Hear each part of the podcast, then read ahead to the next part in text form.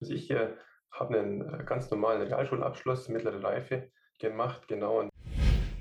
Ähm, sprechen wir vielleicht mal ein bisschen über dein Studium an der IU. Du hast eben schon gesagt, digital, digitales Business. Ich sag mal Digital Business. China hat eine große Firewall und da ist es nicht so einfach, äh, alle Programme äh, am Laufen zu halten. Sprich, Google ist nicht verfügbar, YouTube äh, sowieso nicht, WhatsApp und die ganzen Social Medien auch nicht. Das ist echt eine, ein Teufelskreis, ja. Und wie findest du dann den Punkt, sozusagen, da, dann wieder da einzusteigen? Ja, irgendwann ist es soweit. ist dann die pure Angst einfach sozusagen. Ist die pure Angst.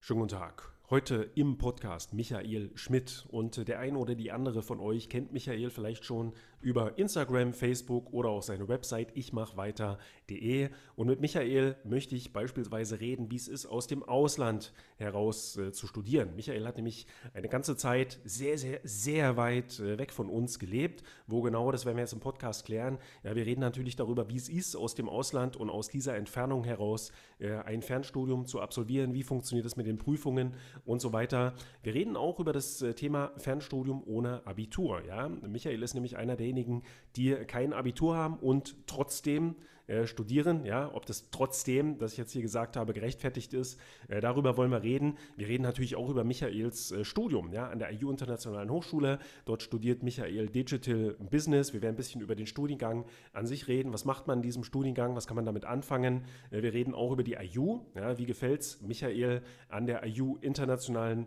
Hochschule oder gefällt es ihm vielleicht auch nicht. Darüber werden wir natürlich äh, reden und äh, ich werde Michael natürlich auch ausquetschen über seine Lernstrategie. Ja, das mache ich ja mit fast allen äh, Gästen in diesem Podcast. Sicherlich interessant für euch, so ein bisschen zu wissen, wie andere so lernen. Ja, nutzen sie, weiß ich nicht, Karteikarten und was auch immer. Da werden wir ein bisschen darüber reden. Ja, wie motiviert man sich auch zum Lernen, zum Studium? Darüber reden wir. Und äh, wo ich den Michael dann schon einmal da habe, möchte ich auch über das Thema die Technikerausbildung im Fernstudium reden reden. Der Michael hat nämlich eine Ausbildung zum staatlich geprüften Techniker auch im Fernstudium gemacht. Da werden wir auch so ein kleines bisschen äh, darüber reden. Und auch viele andere Themen. Ich würde mal sagen, rein in den Podcast.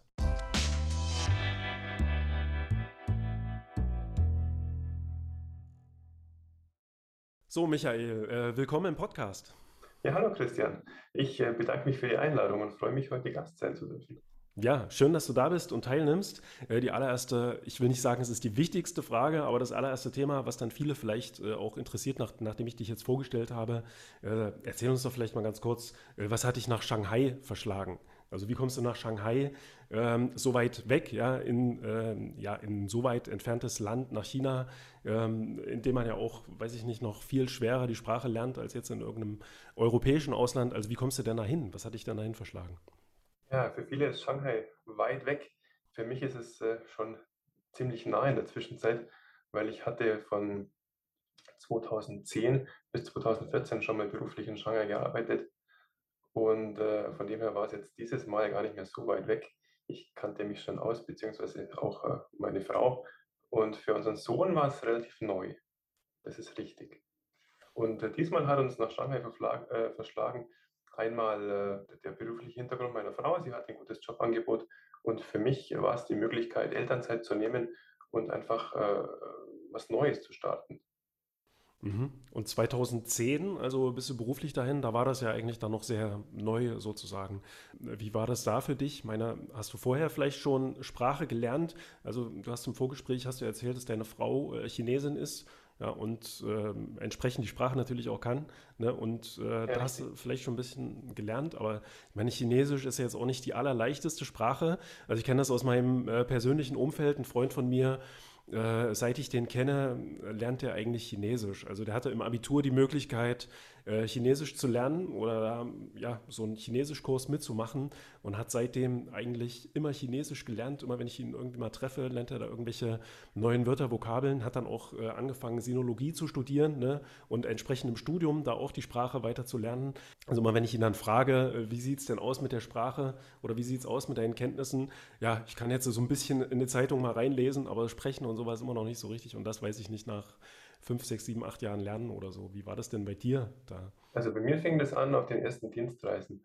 Ich hatte ja anfänglich auch nichts verstanden und dann wollte ich einfach äh, auch äh, in ein Lokal gehen und einfach mir mal was äh, zu essen bestellen, ohne dass ich jetzt hier auf den Nachbartisch zeigen muss und sagen, das möchte ich haben oder das möchte ich haben. Genau.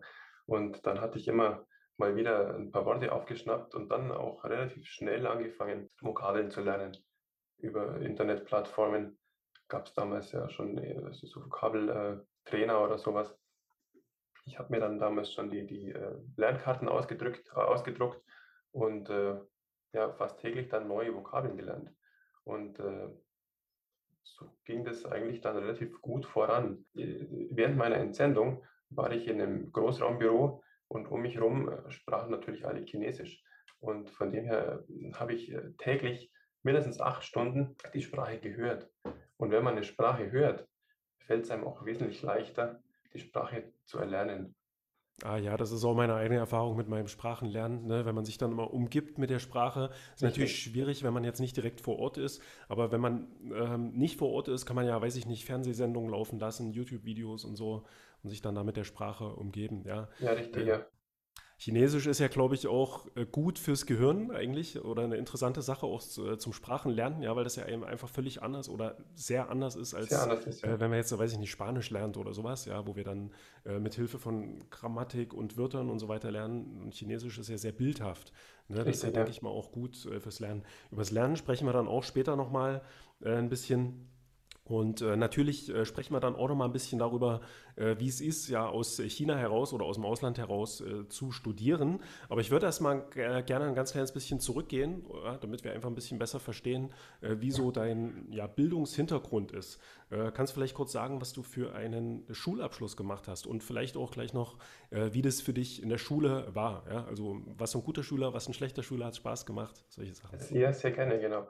Also ich habe einen äh, ganz normalen Realschulabschluss, mittlere Reife gemacht, genau, und äh, bin äh, anschließend in einem großen Industriebetrieb zur Lehre gegangen, habe den Energieelektroniker gemacht und damals war mir eigentlich schon relativ schnell klar, dass ich mich auch in Zukunft weiterbilden möchte. Das Thema lebenslanges Lernen war mir auch zu dem Zeitpunkt eigentlich schon ziemlich bewusst. Ich muss sagen, in der Realschule war ich ein relativ fauler Schüler kam da mit, äh, ja, ja, nicht guten, aber mit ordentlichen Noten durch. In der Lehre war das dann auf einmal anders. Da habe ich gemerkt, man kann auch äh, mit guten Noten mehr erreichen und auch mit Einsatz in der, in der, in der Firma kann man einfach mehr erreichen, wie jetzt äh, so eine Note auf dem Zeugnis ist. Und das war dann eigentlich meine Motivation, um weiterzumachen. Ich hatte dann mich äh, ja auch frühzeitig entschieden, äh, nach der Lehre auch Auslandseinsätze zu machen und äh, auch dann den Techniker gestartet. Also genau nach der, nach der Lehre, schon kurz danach, hatte ich äh, die, die Weiterbildung zum staatlich geprüften Techniker gemacht. Ach, die hast du direkt nach der Lehre sozusagen angeschlossen? Ja, ein paar Jahre später, genau. Okay, und das direkt, auch dann berufsbegleitend, ne? Berufsbegleitend, ja. Mhm. Direkt nach der Lehre musste ich oder durfte ich noch ein Jahr zum Wehrdienst. das gab es zu meiner Zeit noch. Ah ja, okay. Ja, bei mir auch. Noch, ja. ja, genau. Und äh, kurze Zeit, ich glaube nach zwei, drei Jahren hatte ich dann aber direkt mit der, mit der Weiterbildung berufsbegleitend zum Techniker angefangen. Okay, und Studium war damals kein Thema für dich, also war schon äh, sozusagen durch die Ausbildung klar. Ne? Du konntest ja, also ich weiß jetzt nicht genau, wie es damals ja, war. Ja, das war eben damals noch nicht so einfach möglich. Mhm. Also damals ging es noch nicht mit einer Berufsausbildung und äh, Berufspraxis zu studieren. Mhm. Ich hätte dann die BOS machen müssen, die Berufsoberschule. Ausbildungskollegen hatten das gemacht und die haben damals dann noch den Diplom-Ingenieur studiert. Also hast du dich dann für die Aufstiegsfortbildung entschieden? Richtig, Über die ja. Äh, sprechen wir dann auch noch mal ein bisschen genauer zum staatlich Richtig, geprüften ja. äh, Techniker. Richtig. Ja, und äh, ja, da wollen wir dann noch mal im Detail ein bisschen darüber reden. Jetzt wissen wir erstmal so ein bisschen, äh, wie dein Werdegang ist. Und das Interessante ist ja daran sozusagen, also dass du eben kein Abitur hast, ja, und äh, trotzdem äh, jetzt studierst und ich habe auch im Intro bei der Vorstellung schon angesprochen, ja, dass dieses trotzdem äh, eigentlich in Anführungszeichen zu setzen ist, weil ich sehe das von meiner, aus meiner Sicht ja eigentlich für überhaupt kein Problem, ja, für jemanden, der eben die mittlere Reife hat, äh, dann zu studieren, ja, wenn es ihn interessiert, irgendwie das Thema und er irgendwie ein bisschen vorankommen will. Aber ich äh, merke auch eben in meiner täglichen Arbeit hier so, dass viele Leute so ein bisschen Bedenken haben, also wenn sie eben kein Abitur haben, sondern die mittlere Reife, äh, dann da nochmal oder eben zu studieren.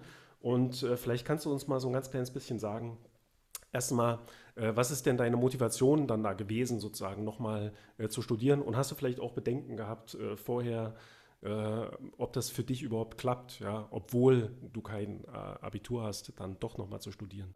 Bedenken hatte ich keine. Ich, hat, ich habe auch keinen Druck. Also für mich ist das Studium kein Muss. Mir ging es eigentlich darum, mh, hm, der Grund äh, mein, des Studiums war der, dass ich die letzten Jahre nicht mehr sehr glücklich im Job war.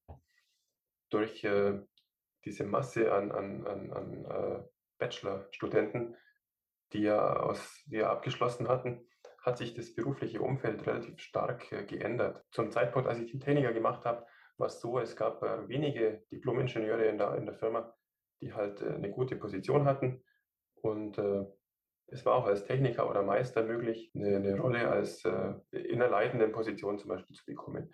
Und aktuell ist es nicht mehr so einfach möglich weil einfach die Masse an, an, an Bachelorn, was jetzt, nicht, was jetzt nicht schlecht ist, aber für, für die Techniker und Meister ist es halt nicht mehr so einfach, äh, eine, eine gehobene Position zu bekommen. Und äh, das war mir ein bisschen ein Dorn im Auge, weil ich wollte nicht stehen bleiben, ich wollte auch noch äh, weitermachen. Und dann habe ich mir einfach entschieden, mh, hm, im Zuge der Elternzeit dann einfach das Studium zu beginnen. Okay, ähm, also ich kann aus meiner eigenen Erfahrung äh, sagen, also meine Erfahrung ist so, ich weiß nicht, ich habe es glaube ich auch schon mal hier im Podcast oder zumindest bei uns auf dem YouTube-Channel äh, angeschnitten. Ich habe äh, nach der fünften Klasse bin ich aufs Gymnasium gegangen äh, und dann habe ich, äh, bin ich äh, neunte oder zehnte Klasse abgegangen, weil ich dann nicht mehr gut genug war und habe dann äh, auch die mittlere Reife gemacht, anderthalb Jahre und habe da auch gemerkt, ich bin eigentlich gut. Äh, ich konnte vor allem das gut, was äh, zumindest bei mir an der Realschule gefordert war, nämlich äh, viel zu lernen, einfach auch viel auswendig zu lernen. Und äh, das hatte man am Gymnasium nicht ganz so stark. Da ging es natürlich auch viel ums Lernen, aber äh, da waren andere Sachen wichtiger. So ein bisschen beispielsweise hat man viel diskutiert, viel Gruppenarbeiten gemacht, äh, viel Schreiben auch, also im Deutschunterricht, äh, im Geschichtsunterricht und so ähm, musste man immer ständig Aufsätze, Erörterungen, all diese Sachen schreiben. Das gab es äh, an der Realschule auch so ein bisschen, aber war eben nicht ganz so wichtig. Ja, da wurde nicht so der Wert äh, drauf gelegt. Dort äh, ähm, sondern eben mehr so ein bisschen auf das Auswendiglernen. Also ich will nicht sagen, dass das eine schlechter und das andere besser ist, ja, weil mir hat es fast ein bisschen mehr geholfen zu lernen, wie ich Dinge auswendig lerne, ne, auch für später und wie ich Dinge einfach, ja, sozusagen systematisch lernen kann.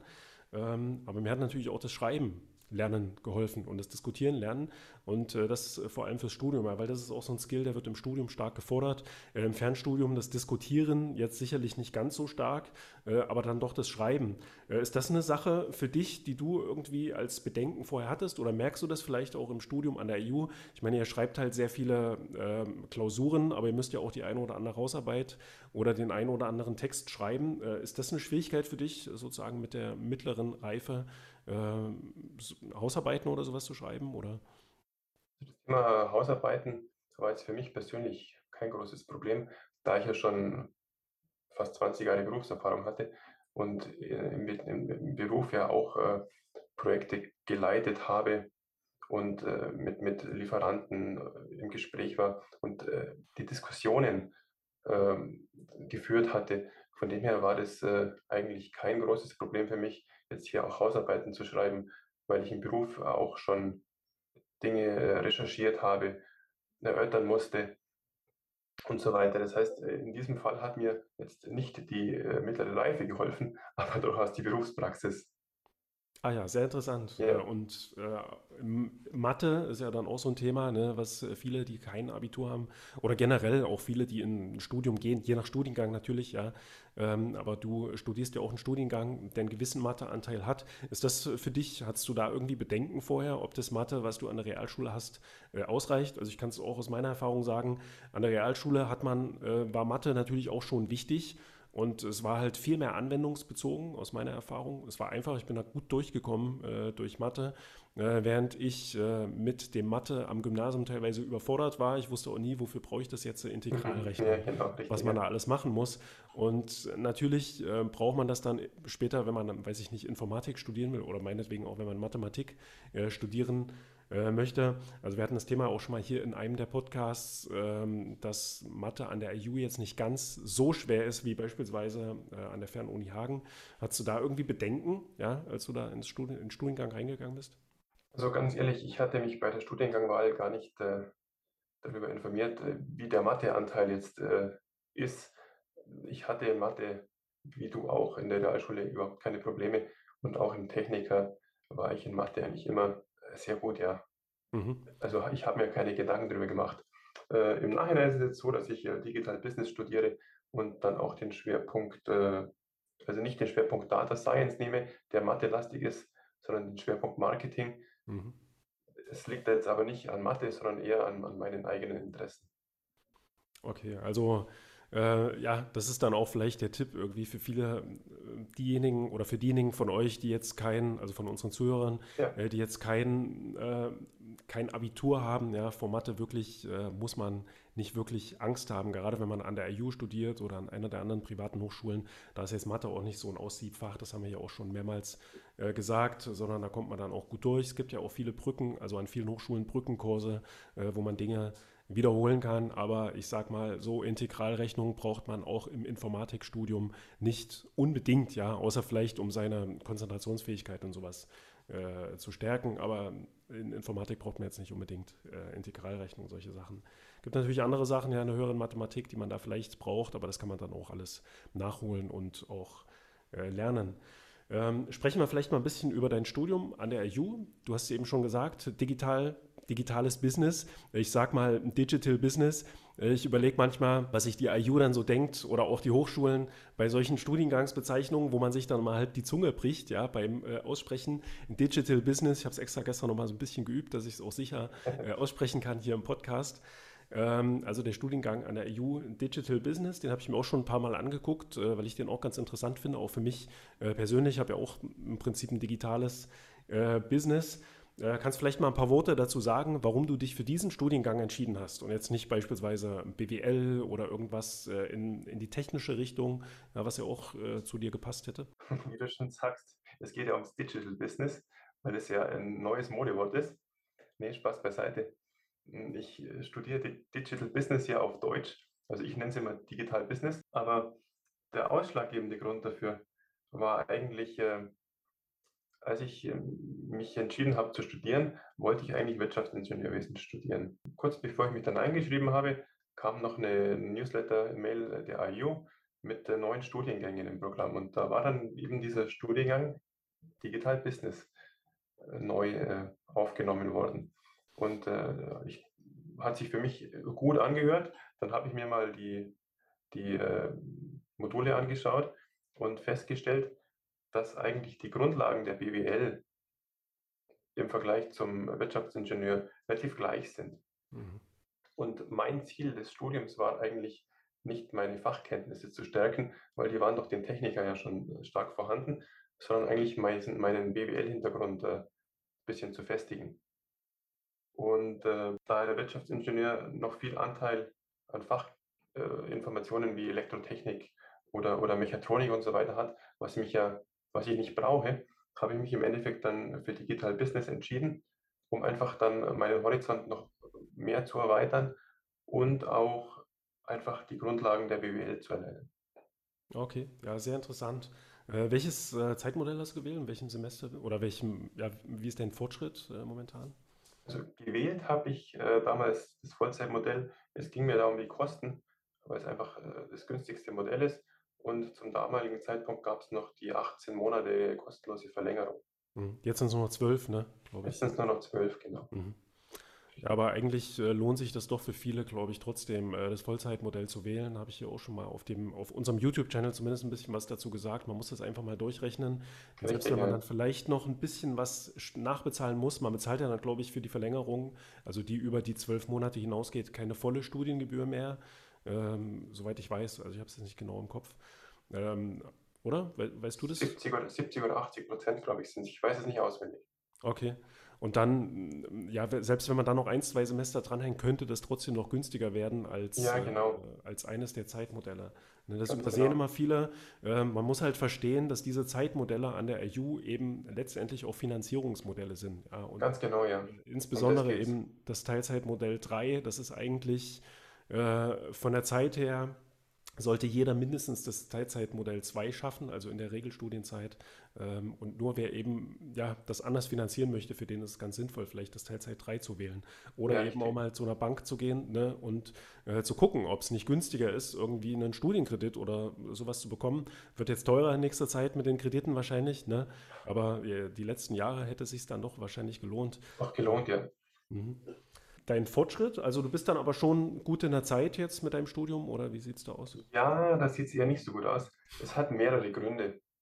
Der erste Grund war, wir hatten, bevor wir nach Shanghai gegangen sind, äh, einen Orientierungstrip, den uns die Firma bezahlt hatte. Das war ungefähr ein halbes Jahr vorher.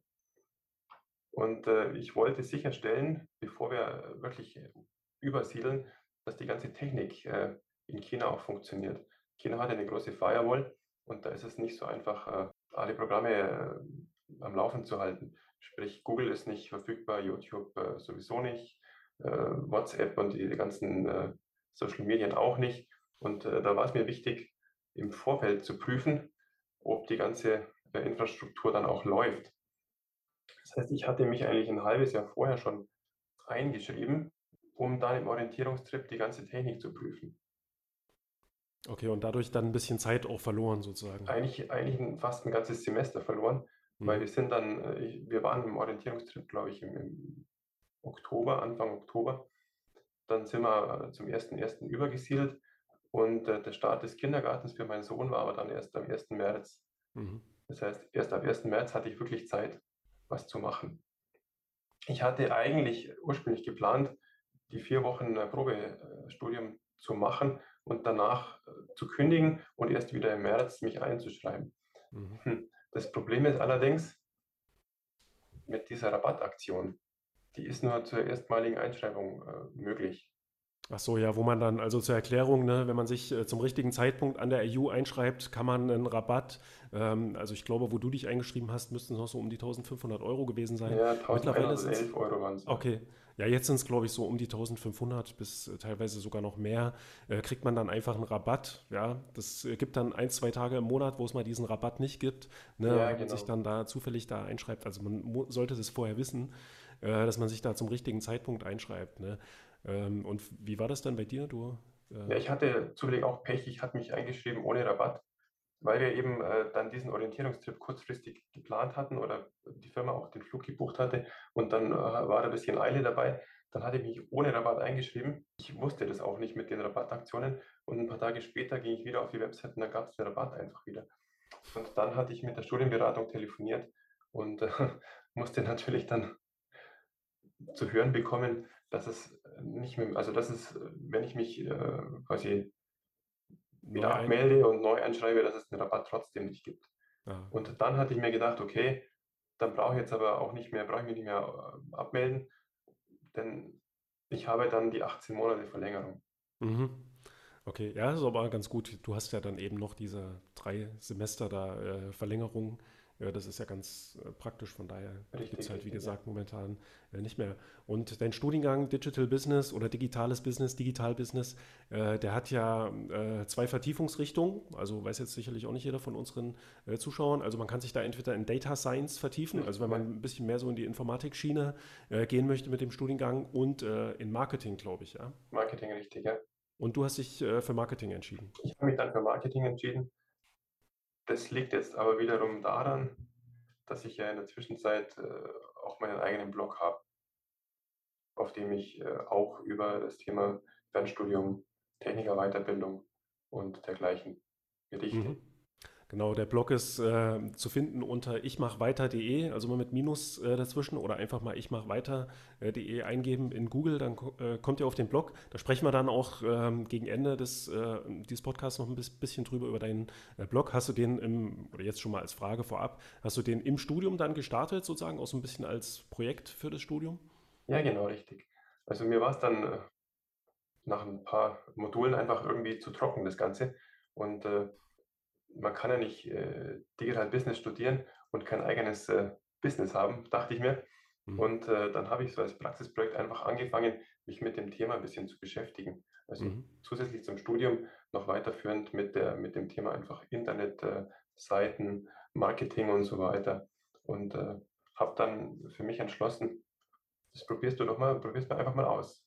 Und, Aber äh, ja, ist jetzt nicht Pflicht, äh, in dem Studiengang dann so nein, Projekte nein, zu nein, machen? Irgendwie, das kann das man äh, machen. Ja, weil ich das schon öfter beobachtet habe bei ähm, Kommilitonen von dir, die das auch äh, studieren, die dann eben einfach aus dem Studiengang heraus sozusagen anfangen, da eigene äh, kleinere Projekte aufzubauen. Ja, genau. Und, äh, das dann zu betreiben. Ja, ist auf jeden Richtig, Fall ja. super. Also es passt einfach sehr gut zusammen. Mhm. Ja, da kommt dann auch der Praktiker wieder so ein bisschen durch, ne? durch, genau, den, durch den genau, Techniker ja. so gleich äh, ausprobieren. Und da hast du ja eben schon mal was Interessantes gesagt, ja, weil das eben ein bisschen trocken dann für dich ist, ja, weil das äh, kennst du ja dann vielleicht nicht ganz so aus der äh, Technikerausbildung. Na gut, ich meine, beim äh, staatlich geprüften Techniker hast du natürlich auch sehr viel äh, Theorie, aber du kombinierst es ja dann auch oder hast es in der Ausbildung äh, oder Fortbildung dann immer kombiniert mit deiner Arbeit, sozusagen deiner täglichen Arbeit. Richtig, durch diese berufsbegleitende Maßnahme mhm. hat man natürlich das, was man lernt, direkt in der Arbeit umsetzen können. Genau, und jetzt hast du es wieder so ein bisschen äh, berufsbegleitend. Ja, richtig, jetzt äh, ist es wieder ein bisschen berufsbegleitend, ja, richtig. Ja. und was natürlich dazu kommt, äh, ein Fernstudium in China, man hat ja keine Kommilitonen um sich. Mhm. Man ist ja immer allein. Und äh, durch diesen Blog habe ich natürlich auch Anschluss äh, zu anderen Leuten bekommen. Ach ja. Das und das ist natürlich dann auch äh, so, so ein Grund gewesen, um einfach auch wieder ein bisschen Anschluss zu bekommen und nicht einfach den ganzen Tag allein im, im Büro zu sitzen. Natürlich äh, ist der Anschluss auch zu den, zu den Leuten auch digital. Man, man sieht sich nicht live, aber es ist einfach auch äh, irgendwo eine Art von Kommunikation und Interaktion und ein soziales Leben, das man einfach sonst äh, in dem Sinne nicht hat. Ja, interessant. Ne? Das ist auch so der Tipp von mir, so ein bisschen an alle, die hier zuhören. Äh, geht mit eurem Studium auch so ein ganz kleines bisschen live. Ich meine, so einen Blog aufzubauen ist schon ein bisschen mehr eine Herausforderung. Äh, da sprechen wir dann auch mal drüber. Aber äh, man kann ja auch auf Instagram sich da einfach einen Studienaccount anlegen. Ne? Da gibt es mittlerweile so viele äh, Studierende, nicht nur der IU, sondern aller Hochschulen, die da auf Instagram einfach über ihr Studium bloggen und sich dann dadurch halt äh, mit anderen austauschen. Äh, bleiben wir vielleicht mal ein kleines bisschen beim Thema Studium im Ausland. Ähm, du hast schon ein paar Sachen angesprochen. Also zum einen natürlich der Kontakt, den hast du jetzt angesprochen. Ne, man kann da jetzt auch nicht einfach mal an irgendwelchen Stammtischen oder so teilnehmen, gibt es ja auch häufig äh, in den Städten, wo man sich dann dadurch auch mal mit äh, Kommilitonen treffen kann. Äh, die Firewall, hast du gesagt, äh, die große chinesische Firewall, äh, die ist auch ein bisschen ähm, oder etwas, äh, was du bedacht hast, zumindest vorher? War das dann tatsächlich ein Problem oder? Eigentlich läuft alles. Allerdings äh, kann es äh, auch recht langsam sein. Ich hatte mir dann ein VPN zugelegt und mit dem lief es dann sehr stabil. Okay, da konntest du dann auch trotzdem Google äh, aufrufen und ja, YouTube-Videos genau. schauen richtig, und sowas. Richtig, richtig, ja. Okay, ja, das ist dann so. Also das äh, ist ganz praktisch. Mhm. Und ähm, ohne VPN lief diese dieses Proctor-Portal äh, für die Online-Klausuren relativ äh, langsam. Und mit VPN gab es da aber dann kein Problem. Ach so, interessant. Mhm. Aber, äh, aber das läuft, ja, das ist schon mal das interessant läuft, für alle zu das wissen, äh, die aus dem, äh, aus dem Ausland äh, studieren wollen. Das funktioniert dann natürlich. Deine Klausuren kannst du ja an der IU durchgehend online ablegen. Ja. Also ja. war das auch ein Grund für dich, für die Entscheidung, an der IU zu studieren? Ja, genau. Also das war eigentlich der Hauptgrund. Zum damaligen Zeitpunkt gab es eigentlich nur die IU, die dieses hundertprozentige Online-Studium angeboten hatte. Bei den anderen war es so, man konnte vom Ausland aus studieren, musste die Klausuren dann aber am Goethe-Institut zum Beispiel ablegen. Das ist natürlich mit Kosten verbunden, mit einem Zeitaufwand und das war einfach für mich mit Kind nicht möglich. Mhm. Meine Frau äh, ist sehr, sehr stark im, im Job äh, und hat eigentlich äh, hier, kann, da, kann mich da nicht unterstützen. Und mhm. darum war das für mich sehr wichtig, dieses hundertprozentige Online-Studium mhm. zu bekommen. Das gab es damals eben nur an der IU. In der Zwischenzeit gibt es, glaube ich, auch an der, an der ACAD und äh, an anderen. Ja, viele haben da nachgezogen, eigentlich genau, mit diesem Online-Studium bieten da mehr und mehr. Kam dann auch Corona, ja, und äh, dann mussten die nachziehen. Mhm. War auch gut so, glaube ich. Ja, auf jeden Fall. Ist auch ganz gut für die Branche, ne? dass da ja, äh, genau. einfach noch mehr sozusagen diese Flexibilität eben auch von anderen Hochschulen äh, geboten wird. Bleiben wir vielleicht mal ein bisschen bei der äh, IU. Ähm, generell, vielleicht kannst du ein bisschen was dazu sagen, wie es dir äh, an der EU gefällt oder wie es dir auch nicht gefällt, vielleicht hat man auch schon mal in einem Podcast hier, ne? Also äh, oder an, ich frage mal anders ein bisschen, äh, was gefällt dir denn besonders gut an der IU? Jetzt äh, die Flexibilität hatten wir, ne, die auch ein wichtiger Entscheidungsgrund für dich war, an die IU zu gehen. Ähm, was, was gefällt dir noch gut an der Ich habe jetzt keinen Vergleich zu anderen äh, Fernhochschulen. Ich kann es jetzt zum Beispiel mit einem Technikerlehrgang vergleichen. Der war dann äh, teilweise mit, mit Präsenzphasen. Das fände ich halt schon ganz schön wenn man sich ab und zu dann auch mit den Kommilitonen einfach trifft. Okay, das sei, es online, sei es online oder, oder Präsenz, spielt keine Rolle. Aber das vermisse ich jetzt ein bisschen an der IU, dass man einfach dann so ein bisschen in den Austausch kommt äh, mit den Kommilitonen. Ist natürlich ja. auch schwierig, weil ja die Studiengänge hunderte, vielleicht tausende immatrikulierte Studenten haben, da halt dann auch äh, das Ganze zusammenzubringen. Mhm. Gerade in den großen Modulen dann, dann wahrscheinlich, ne? Ja, Gruppen mit vielleicht 20, 25, 30 Leuten, da ist es viel einfacher zu machen, ja. Mhm. Aber virtuelle Lehrveranstaltungen gibt es ja auch äh, an der EU, also hat ja auch mittlerweile, die größeren Hochschulen haben das ja auch alle in ähnlicher Form äh, im Angebot, dass die Seminare dann eben auch ähm, virtuell angeboten werden, wobei man da sicherlich nicht mehr direkt Seminar jetzt dazu sagen kann. Äh, dann gibt es ja noch die Fragerunden, also die QAs äh, an ja. der EU. Äh, lernt man da, da irgendwie Kommilitonen kennen oder? Ja, das war natürlich schwierig, weil das ist meistens äh, deutscher Zeit 18 Uhr und äh, für mich in China dann mitten in der Nacht äh, nicht erreichbar. Mhm, stimmt. Aber jetzt in Deutschland kannst du da ja äh, quasi teilnehmen. Ne? Hatte ich jetzt noch nicht äh, gemacht, aber es geht ja, genau. Okay. Also das nehme ich auch mal mit. Ne? Das habe ich auch, ähm, also die IU, die hat mal eine Umfrage, glaube ich, gemacht, äh, was die Leute sich so oder die Studierenden sich so wünschen würden von der Hochschule. Und ich glaube, eine Sache war es, dass es eben auch optional äh, Präsenzveranstaltungen gibt, ja, wo man sich mal so ein bisschen austauschen kann. Das gibt es eben nun an der IU nicht. Äh, das wäre für mich auch ein wichtiger Grund zu überlegen, gehe ich jetzt wirklich an die Hochschule? Ja, weil für mich wäre das eben wichtig, äh, auch mal die ein oder andere Präsenzveranstaltungen ähm, ja, mit zu absolvieren. Aber wenn man das nicht hat, wie an der EU, dann kann man sich ja trotzdem irgendwie selber organisieren und eben vielleicht so einen Stammtisch irgendwie in der Nähe organisieren oder irgend sowas, wo man dann auch mal seine Kommilitonen. Ja, äh, genau. Also was es natürlich schon gibt, äh, sind äh, WhatsApp-Gruppen hm. und äh, Teams, wo man sich austauschen kann. Die WhatsApp-Gruppen sind echt super. Gibt es äh, für jedes, ähm, selbst für jedes Modul gibt es Gruppen, dann natürlich für jeden Studiengang. Wenn man da in zu vielen Gruppen ist, dann würde ich sagen, verschwendet man sogar zu viel Zeit und äh, kommt gar nicht mehr ans Lernen.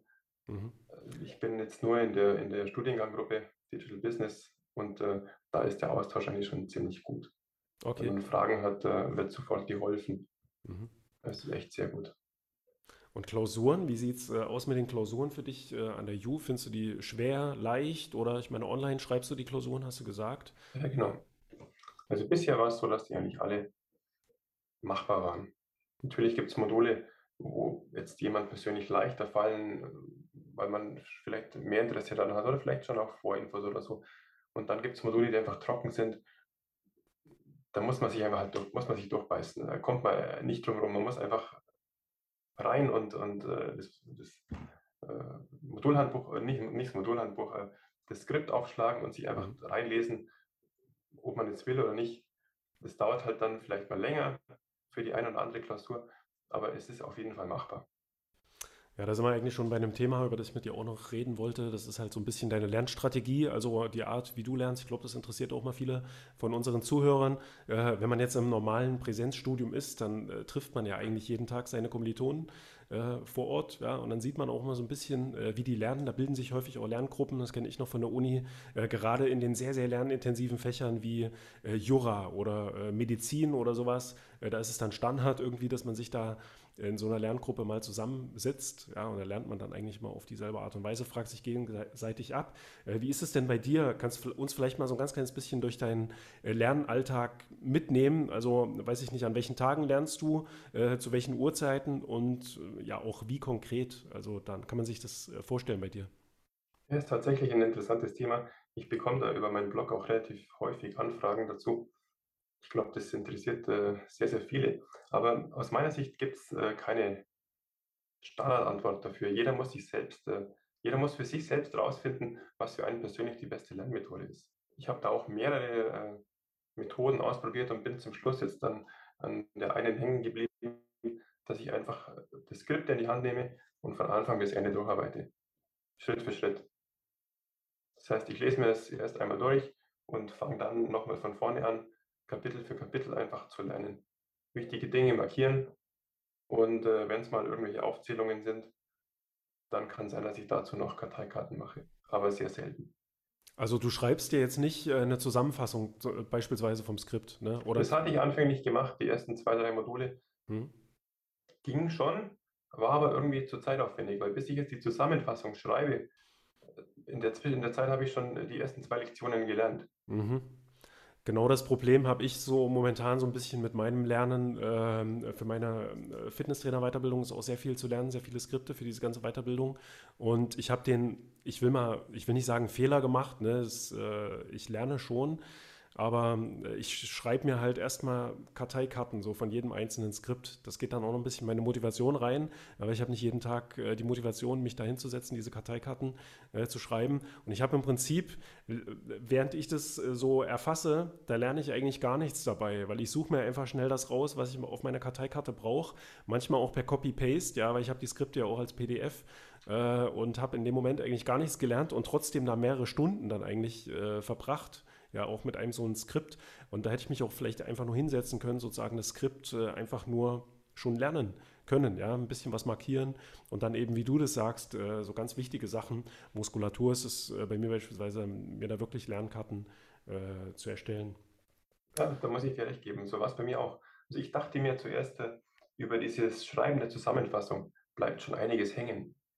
Aber es war dann bei mir nicht so, weil es ist ja nicht so, dass du da alles abtippst sondern ich habe es gemacht wie du, Copy-Paste, die wichtigen Dinge rauskopiert, was nicht wichtig war, weggeschnitten, dann vielleicht markiert und ausgedruckt oder ausgedruckt und dann markiert. Mhm. Aber es bleibt nicht die Masse hängen, wo ich mir da, dabei erhofft habe. Und äh, das Erstellen der Zusammenfassung hat doch ja, sechs, sieben, acht Stunden in Anspruch genommen. Und das dann für jedes einzelne Skript äh, immer ja, wieder. Richtig, ja. Und da gibt es ja Module, da sind die Skripte auch sehr, sehr umfangreich. Ja, klar. Äh, und ja, und dann weißt du natürlich auch nicht immer genau sozusagen, was da dran kommt. Äh, und ja, es ist dann auch wieder so ein starres Auswendiglernen, dann teilweise, wenn man da einfach äh, die Karteikarten lernt. Ähm, aber ich denke, es ist auch wichtig, das hatten wir hier auch schon in einem Podcast, wo es ums Thema Lernen geht, äh, ging.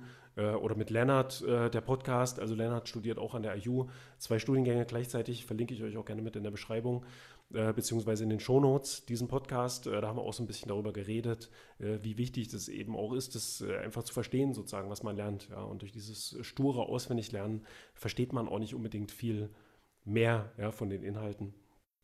Ja, diese Zusammenhänge verstehen ist schon ganz wichtig. Mhm.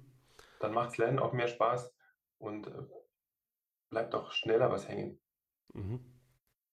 Ja, dann hat man eben im Fernstudium noch so ein bisschen das Problem eben mit dem, ja, mit dem Austausch. Ne? Normalerweise tauscht man sich dann äh, eben auch aus, also normalerweise in einem Präsenzstudium äh, und erklärt dann vielleicht seinen Kommilitonen noch mal ein bisschen. Aber da hatten wir auch schon den Tipp im Podcast, dann einfach äh, Kommilitonen, weiß ich nicht, eine Sprachnachricht zu schicken mit den, mit den Inhalten und denen das da ein bisschen versuchen zu erklären. Ähm, oder eben auch über einen Blog, ja, was auch manche machen, die äh, bloggen dann über ihr Studium direkt wirklich über die Inhalte, habe ich auch schon häufiger gesehen, im Psychologiebereich beispielsweise äh, oder auch auf Instagram. Äh, das machen auch viele, die dann einfach äh, Inhalte nochmal zusammenfassen, ja, in einem Instagram-Posting oder sowas. Äh, kann wahrscheinlich auch ganz hilfreich oder ist, denke ich mal, auch ganz hilfreich für viele, wenn man da eben dann versucht, das, was man da gerade in einem Skript gelesen hat, nochmal anderen zu erklären, sei es nun schriftlich, ja, oder mündlich. Ja, doch, doch. Das ist echt ein guter Tipp, ja. Genau, äh, und dann, äh, ich hatte es eben schon gesagt, ich habe da manchmal Motivationsprobleme, ja, mir meine Skripte da zu erarbeiten irgendwie, weil das dann halt so eine stu stupide Arbeit jetzt für mich immer war, äh, mir die äh, Lernkarten dann da anzulegen und Copy-Paste und so weiter und so fort. Äh, wie sieht es denn bei dir aus mit äh, Motivation, vielleicht auch Prokrastination? Ja, ist das auch ein Thema für dich? Und falls ja, was machst du denn dagegen? Oder? Also die schlimmste Situation ist die, ich bereite mich auf eine Klausur vor, lerne seit, äh, seit eineinhalb, zwei Wochen und dann ist mein Sohn krank. Ja, das hatten wir schon auch in dem Podcast mit Tamara, ne? hat sie auch erzählt, das ist dann, äh, wenn man Kinder hat, ja, dann äh, passiert gerade, wenn die Kinder Richtig, noch ein bisschen ja. jünger sind, ne, da ist immer irgendwas, was man nicht mit vorherberechnen kann. Äh, aber Das wirkt sich heißt, das äh, auf deine Motivation aus, oder? wirkt sich dann äh, sehr stark aus. Ähm, Der ist dann nach einer Woche wieder gesund und dann habe ich halt wirklich keine Lust, an dem Thema wieder einzusteigen. Ach so, dann bist du erstmal raus aus dem Thema. Dann bin Okay. ich raus aus dem Thema, weil natürlich ist nicht alles weg, aber es ist ja auch viel erstmal im Kurzzeitgedächtnis und äh, bis das dann wieder, also das wieder aufzurufen, ist für mich echt äh, ein Motivationsproblem dann, ja. Das kann ich auch gut nachvollziehen. Also das habe ich auch häufig, äh, so diesen Wiedereinstieg zu finden. Und ich weiß genau, wenn ich den dann habe, ja, also auch wenn ich mal einen Monat lang gar nichts gemacht habe und dann da den Wiedereinstieg gefunden habe, dann sitze ich auch wirklich wieder äh, kontinuierlich äh, an den Sachen und habe dann auch wirklich wieder Spaß daran, ähm, das dann äh, zu erarbeiten, zu lernen machen, oder ja. was auch immer. Ne? Äh, natürlich mal je nach Thema. Äh, aber durch manches muss man sich durcharbeiten. Ich motiviere mich da natürlich auch mal mit dem Ziel, äh, was ich im Kopf habe. Äh, aber ja, wenn ich eben länger dann raus bin, dann ist es schwierig, da einen Wiedereinstieg zu finden. Ja, da gibt es ja dann auch so diesen Trick, äh, dass man versucht oder sich sagt, ja, ich mache jetzt wenigstens drei, vier Minuten oder sowas, aber auch dazu muss man sich ja erstmal Ja, motivieren. dazu muss man sich auch erst motivieren und es ist halt äh, nicht einfach. Ja, wenn man dann auch so denkt, ach, jetzt habe ich noch so viel irgendwie vor mir liegen, äh, was ich jetzt noch alles machen muss, äh, was sich jetzt auch angesammelt hat, sozusagen, was ich nicht geschafft habe über die letzten äh, Wochen und dann ja, schiebt man das immer weiter und weiter Richtig, ja. Das ist echt ein Teufelskreis, ja. Und wie findest du dann den Punkt, sozusagen, da, dann wieder da einzusteigen? Ja, irgendwann ist es soweit. Ist dann die pure Angst einfach Ist die sozusagen. pure Angst, ja. Ja. Ja, man hat ja auch keine, keine festen Klausurtermine in dem Sinne äh, an der IU, ja, außer man meldet sich jetzt an, aber selbst das kann man ja wieder absagen eigentlich. Ja, das Ne? ist, äh, ja, das ist auch ein Problem. Aber erstmal noch zum anderen Thema. Ich mache es dann meistens so, dass ich erst äh, die anderen Dinge abarbeite, die sich jetzt zum Beispiel in der Woche aufgeschoben haben und dann zum Lernen beginne. Okay. Ja. Ja, das, äh, wie du sagst, mit den Klausuren ist echt ein Problem, dass es ja keine festen Zeiten gibt. Das ist auch, äh, denke ich, ähm, für viele nicht so einfach und da wird wahrscheinlich auch sehr viel Zeit verloren. Also mir geht es auch so, ich bereite mich wirklich vor, bis ich mich sicher fühle und erst dann melde ich mich zur Klausur an und schreibe die dann am nächsten Tag. Wenn ich mich jetzt äh, vielleicht eine Woche vorher schon äh, dafür angemeldet hätte, dann hätte es vielleicht auch funktioniert. Vielleicht jetzt nicht mit 1,x, sondern mit 2,3 oder so, aber es tut der Sache weh. Vielleicht sollte man sich da am Anfang des Semesters, also man hat ja auch kein richtiges Semester jetzt äh, an der IU und an Hochschulen, die ähnlich flexibel sind, äh, aber man plant sich ja trotzdem irgendwie ein, am besten mit dem Fernuni-Planer, ne? Ja, Ähm, genau. Vielleicht sollte man sich da schon sozusagen, bevor man ein Skript äh, beginnt, möglichst äh, einen Termin festlegen, an dem man dann äh, seine Klausur schreiben möchte. Ja, ist natürlich äh, so, dass man dann wieder mit sich verhandelt, wahrscheinlich äh, im Laufe des Semesters oder im Laufe der Wochen. Ja, also verschiebe ich den Termin noch mal ein bisschen, ich kann das ja machen. Äh, wenn man jetzt nämlich beispielsweise an der Fernuni Hagen studiert, da hat man dann eben feste Termine im Semester, ne, wo man auch die äh, Klausuren schreibt. Ist alles weniger flexibel als an der IU, aber ähm, ist natürlich auch ein wichtiger Entscheidungspunkt. Ja, manchmal kann die Flexibilität äh, auch ein kleines bisschen zu viel für manche sein. Und die kommen vielleicht besser mit einem Studium zurecht, was dann zeitlich auch so durchstrukturiert ist, wie beispielsweise das Studium äh, an der Fernuni Hagen, ne, wo man einen ganz, normale, ganz normalen Semesterablauf hat, vorlesungsfreie Zeit äh, und sowas. Das hat man Ganz alles an richtig, der ja. IU nicht so. Ne? Ja, das ist aus meiner Erfahrung äh, ganz wichtig, dass man sich ein Ziel setzt. Also am besten für jedes Semester einfach äh, feste Ziele setzen, zu denen man ins, also zu diesen Zeitpunkten will ich meine Klausuren schreiben und äh, man, man muss sich einfach einen Plan machen dafür und äh, die Ziele im Auge behalten. Und äh, beim Lernen mit den Skripten ist es halt auch so, wenn man jetzt ein Skript hat mit, mit 80 Seiten, ist die Motivation einfacher zu finden, wie wenn es ein Skript ist mit 160 Seiten. Hm. Aber es nutzt ja nichts. Ähm, Man muss beide durcharbeiten, um die Klausur zu bestehen. Mhm. Auch für die, für die Skripte ist es aus meiner Sicht wieder wichtig, sich einen, einen, Plan gerecht, also einen Plan zurechtzulegen. Um, um einfach zu sagen, ich will die Klausur mit der Note X im Zeitraum Y zu, zu, zu machen.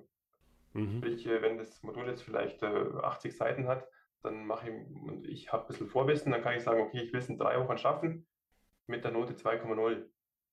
Wenn es ein Thema ist, das mich jetzt weniger interessiert und 160 Seiten im Skript sind, dann ist es vielleicht besser, vier Wochen anzusetzen oder auch fünf Wochen anzusetzen und zu sagen, mir reicht eine 3,x. Dann ist es einfacher, die Motivation zu finden. Mhm. Und meinst du, es macht oder könnte vielleicht helfen, wenn man darüber spricht, äh, dass man jetzt so irgendein Modul bearbeitet? Also auf Instagram beispielsweise sehe ich das äh, ab und zu, ne, dass äh, Studierende dann sagen, was sie jetzt als nächstes bearbeiten möchten, bis wann sie es fertig haben möchten, was sie für ein Ziel haben. Ja, ja das, bewirkt ja dann auch ein bisschen Druck teilweise. Ne? Das, ich habe es jetzt gesagt, ich habe es jetzt veröffentlicht in dem Sinne, was ich machen möchte. Und dann muss man das ja vielleicht auch machen, weil wenn man es nicht schafft, wie steht man denn dann da, so nach der Art?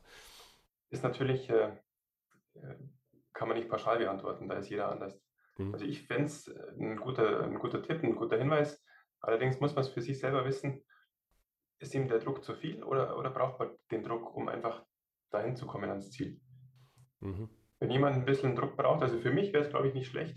Ich bin jemand, der eher dann äh, unter Druck fleißig wird. Mhm. Es gibt aber Leute, die eher anders ticken, denen der Druck dann einfach zu viel wird.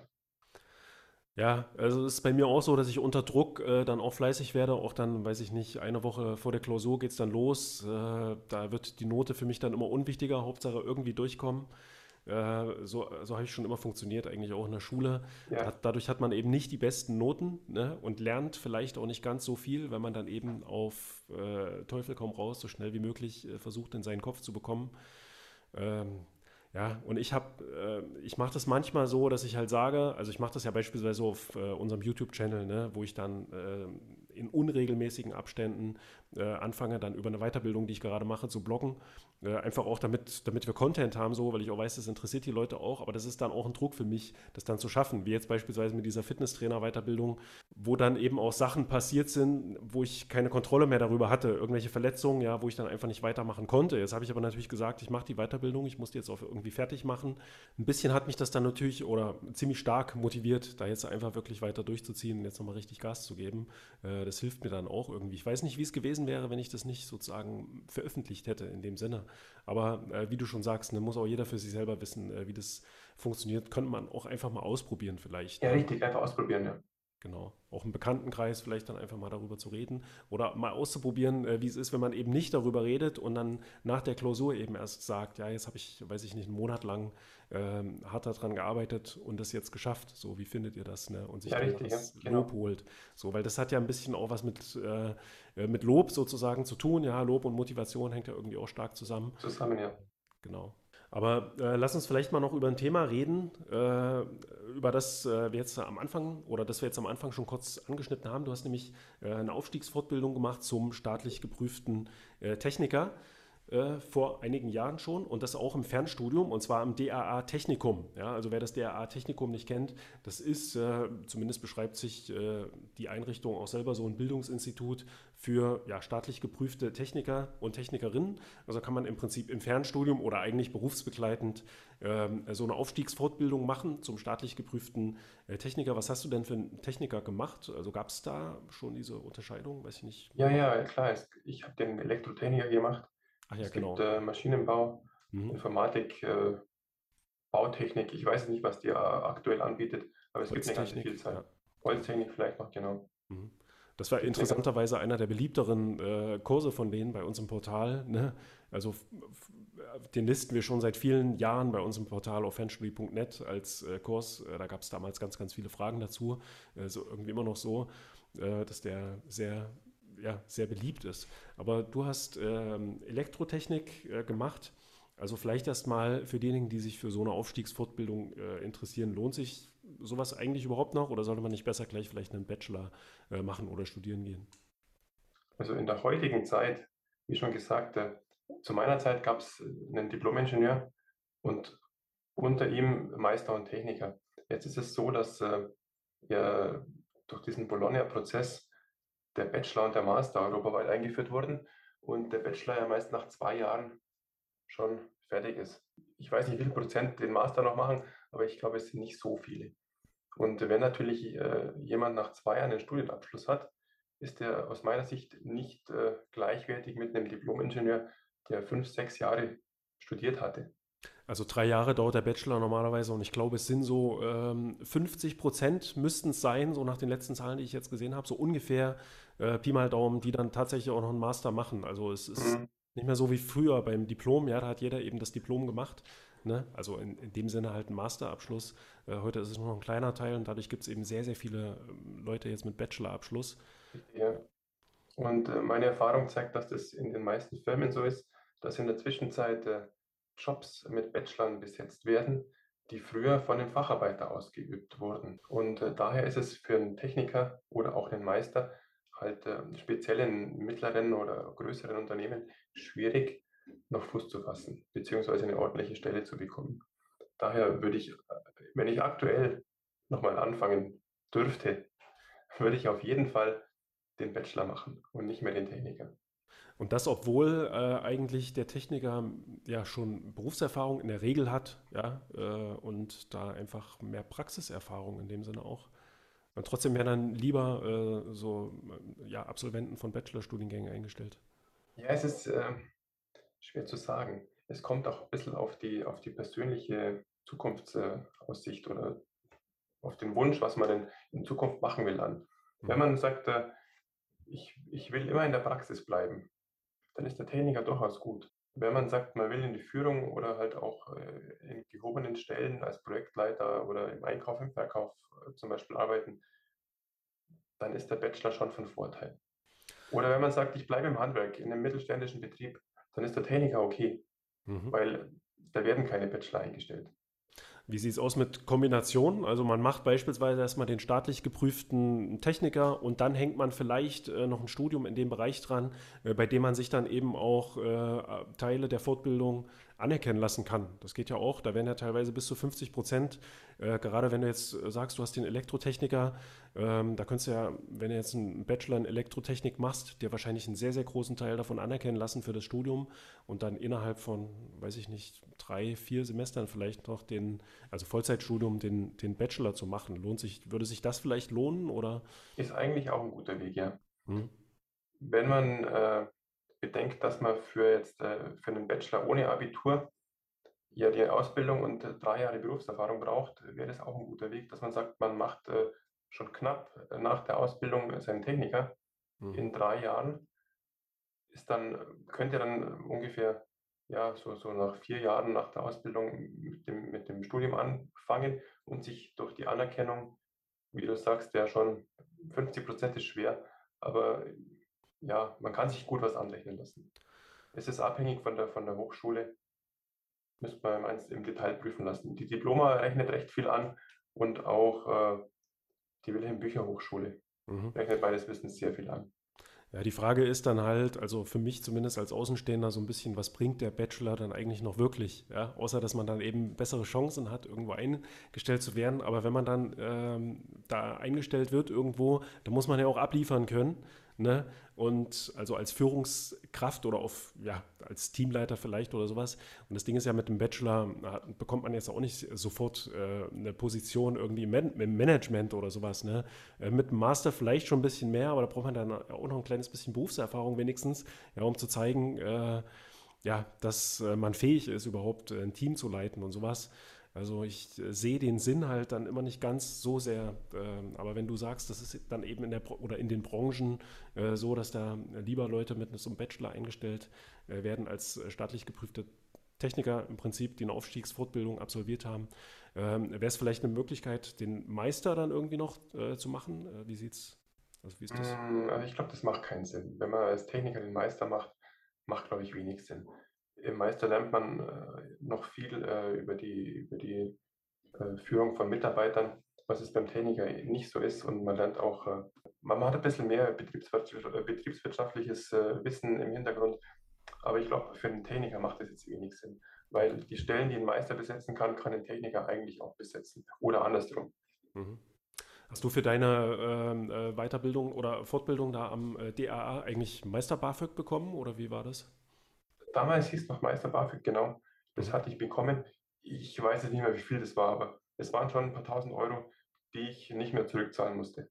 Okay, also gibt es das? Ich dachte, das heißt immer noch Meister BAföG. Also, es heißt Aufstiegs BAföG in der Zwischenzeit. Ach ja, Aufstiegs BAföG, ja. äh, genau. Und äh, vielleicht noch so zum Abschluss zu diesem Themenkomplex, wie waren da so die Prüfungen? Weil die Prüfung machst du ja dann, glaube ich, nicht am DAA, sondern das sind ja dann auch äh, äh, staatliche Prüfungen sozusagen. Die stelle ich mir auch wirklich sehr äh, anspruchsvoll also vor. Die ganzen Zwischenprüfungen macht man äh, am DAA Ach so. Und auch die Vorprüfungen zur Abschlussprüfung. Erst die staatliche Prüfung läuft dann nicht mehr übers, also läuft schon übers DAA, organisiert wird es übers DAA, aber es ist eine staatliche Abschlussprüfung. Mhm. Ja, interessant. Also für mich halt ein sehr interessantes Thema, ne? weil äh, ich das eben aus meiner eigenen Erfahrungswelt jetzt noch nicht so kenne und auch eigentlich mit fast noch niemandem geredet habe, ähm, der so einen Weg gegangen ist. Ich würde mal sagen, oder für mich wäre es interessant, wenn wir das vielleicht in einem eigenen Podcast nochmal ausführlicher besprechen. Äh, für unsere Zuhörer oder Zuschauer, ja, wenn euch das interessiert, schreibt es einfach mal in die Kommentare. Ja, ihr könnt auch ähm, in die Shownotes gehen. Äh, die findet ihr auf www.fernstudie.net äh, slash podcast slash 4. Und äh, da könnt ihr auch in die Kommentare schreiben, wenn euch dieses Thema interessiert. Und dann machen wir vielleicht nochmal einen ganz eigenen Podcast äh, nur zu dem Thema staatlich geprüfter Techniker und staatlich geprüfter Techniker auch via Fernstudium ja, oder äh, berufsbegleitend. Da gibt es ja auch eine ganze Menge Möglichkeiten, äh, wie man das absolvieren kann. Kommen wir vielleicht. Genau. Kommen wir zu, mal zum äh, letzten Thema. Ja, das ist nochmal deine Webseite, die hatte ich ja auch schon ein paar Mal äh, genannt hier. Ich mache weiter.de. Äh, die hast du ja gesagt, baust du auch so ein bisschen aus im Rahmen deines äh, Studiums, äh, wo ich ähm, die jetzt so durchgegangen bin. Auch am letzten Tag nochmal, hat mich auch stark an meine allerersten Webseiten äh, erinnert. Ja, das war bei mir so um 2008, 2009, 10. da ist dann eben auch Fernstudie.net entstanden. Vorher hieß die Seite anders. Da hieß die, glaube ich, ähm, Fernstudiumportal.de oder irgend sowas in die Richtung, ja. Oder meine Fernuni hatte ich, glaube ich, auch nochmal als Webseite. Ähm, und irgendwann ist dann da eben Fernstudie.net draus geworden. Ich habe das auch erst als Blog äh, gestaltet und ist dann immer mehr so ein bisschen, ja, so ein Infoportal eigentlich geworden. Und das machte auch deiner Seite äh, den Eindruck, ja. Das äh, ist so eine Mischung aus Blog und Informationsportal letztendlich, ja, zum Studium an der IU Internationalen Hochschule und äh, auch zum staatlich geprüften Techniker. Also schaut da einfach mal vorbei äh, auf dieser Seite. Kannst vielleicht mal kurz ein paar Worte dazu sagen, wie schwer ist es denn eigentlich, äh, so eine Webseite aufzubauen? Also ja, es ist nicht einfach. Ich hatte ja überhaupt kein Hintergrundwissen. Ich wusste nicht, was HTML ist. Ich wusste nicht, was äh, Affiliate äh, bedeutet. Ich wusste nicht, was WordPress ist. Also ich habe quasi bei Null angefangen. Und, WordPress äh, zur Erklärung für, für unsere Zuhörer, wer das noch nicht kennt, ist dann äh, eben ein sogenanntes Content-Management-System, ja, also so, ein, so, eine Software, mit der man dann letztendlich seine Seite bauen kann, äh, erstellen kann, äh, mit der man dann seine Beiträge schreibt und so eine Sachen, äh, das Layout so ein bisschen festlegt. Und der Haken an der Geschichte, man kann sich mit allem ein bisschen beschäftigen und sich da auch reinlesen und gute Sprünge machen. Aber wenn man jetzt einfach eine Website aufbaut, kommt man immer irgendwie an Punkte, wo man sagt, ach nee, das hätte ich von Anfang an anders machen müssen. Und das sind dann die Haken, diese Probleme wieder zu beseitigen. Mhm. Ja, da, äh, äh, ja, da entwickelt sich dann eine sogenannte technische Schuld häufig. Äh, da kann ich ein ja, Lied von ja. singen bei uns mit äh, Fernstudie.net. Ne? Da hat sich so viel technische Schuld äh, kann ich mal offen sagen, äh, angereichert über die letzten Jahre, dass es super schwer ist, äh, da irgendwas umzubauen, ohne wirklich alles komplett umzukippen. Man kriegt es ja, dann so irgendwie hin. Auch, ja. Ne? ja. Und, aber das ist gut, wenn du das am Anfang jetzt schon erkennst, ne? weil da lässt sich das alles eben noch ein bisschen leichter ändern und neu machen, als dann, weiß ich nicht, nach zehn Jahren Betrieb oder sowas. Ja, richtig, ja. Und ähm, das lernst du ja, denke ich mal, auch im Studium dann so ein bisschen, wie man da so ein Projekt äh, auch managen kann in dem Sinne und dann da auch programmiertechnisch vielleicht rangeht. Ähm, ja, Programmieren ist nicht unbedingt, nee. Okay, Programmieren macht ja, äh, ist gar kein Thema im Studium sozusagen. Also, also im, im, im äh, Data Science äh, Bereich wäre es ein Thema, aber jetzt nicht HTML oder. Okay. Und auch nicht so PHP, also musst du dir dann alles so ein bisschen selber ja, genau. aneignen. Ja. Aber auch äh, als Mutmacher, ja, für unsere Zuhörer, die sich auch dafür interessieren, eine eigene Webseite aufzubauen, ihr müsst nicht programmieren können. Und äh, erstmal auch wichtig zum Verständnis, HTML ist jetzt auch nicht in dem Sinne eine Programmiersprache. Ne? Das ist einfach eine Art, Text zu markieren, um es mal ganz vereinfacht äh, zu sagen. Und das lernt man zumindest die Basics auch äh, relativ schnell, dass man dann schöne Texte erstellen kann, äh, seine Bilder einbindet, äh, dann Link und so weiter einbinden kann. Das geht aber auch alles ohne Kenntnisse von HTML am Anfang mit WordPress, aber man sollte sich dann auf jeden Fall schon ein bisschen damit auseinandersetzen, wenn man überlegt, eine eigene Webseite zu machen.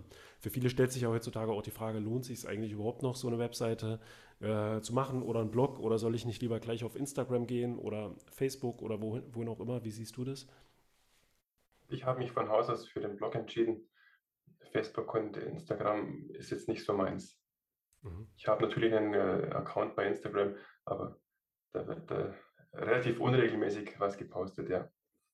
Ja, ich glaube, wenn man ein seriöses Business aufbauen möchte, das funktioniert natürlich für viele so im Influencer-Bereich, ne, die dann da einfach über ihre über ihr tägliches Bloggen auf Instagram äh, oder Posten äh, so groß werden, dass sie dann irgendwann ein größeres Business drauf aufbauen können, weiß ich nicht, eine eigene Klamottenmarke, was weiß ich, was da so alles gibt. Äh, aber ich bin da auch eher oder lieber so der bodenständige Typ äh, und denke mir so, ja, ich baue lieber wirklich ein ganz eigenes Produkt, ja, ähm, wo ich dann nicht wirklich so stark äh, davon abhängig bin, wie, wie irgendein Algorithmus sozusagen äh, bestimmt, was da funktioniert. Hat man auch bei Webseiten das Problem so ein bisschen, ne?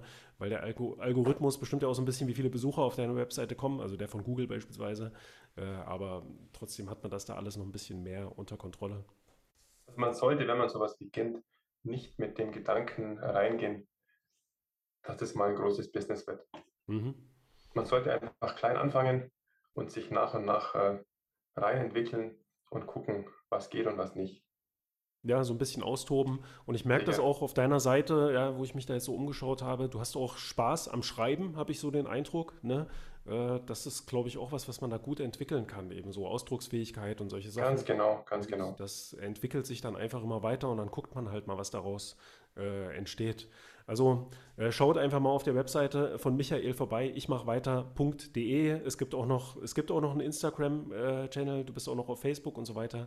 Ne, da kriegt man dann auch mal mit, was es Neues so an Beiträgen äh, gibt. Schaut da einfach mal, wir verlinken euch das Ganze dann auch in, äh, ja, in der Beschreibung bzw. in den Shownotes von diesem Video. Ja, ich würde sagen, dann haben wir es durch. Dann haben wir über alles gesprochen, worüber wir äh, reden wollten. Ja, das Thema Techniker vertiefen wir vielleicht nochmal in einem eigenen Podcast. Erstmal tausend Dank, ne, dass du hier warst, äh, dass du uns Rede und Antwort äh, gestanden hast äh, zu deinem Studium und äh, zu all diesen Themen, zum Studium ohne Abitur und so weiter. Und ja, vielen Dank, Michael. Ja, ich sage nochmal Danke, Christian. Habe mich sehr gefreut, zu Gast sein zu dürfen. Und äh, ja, dann auf das nächste Interview zum Techniker, würde ich sagen. Super, bis dann. Ciao. Danke dir. Tschüss, mach's gut.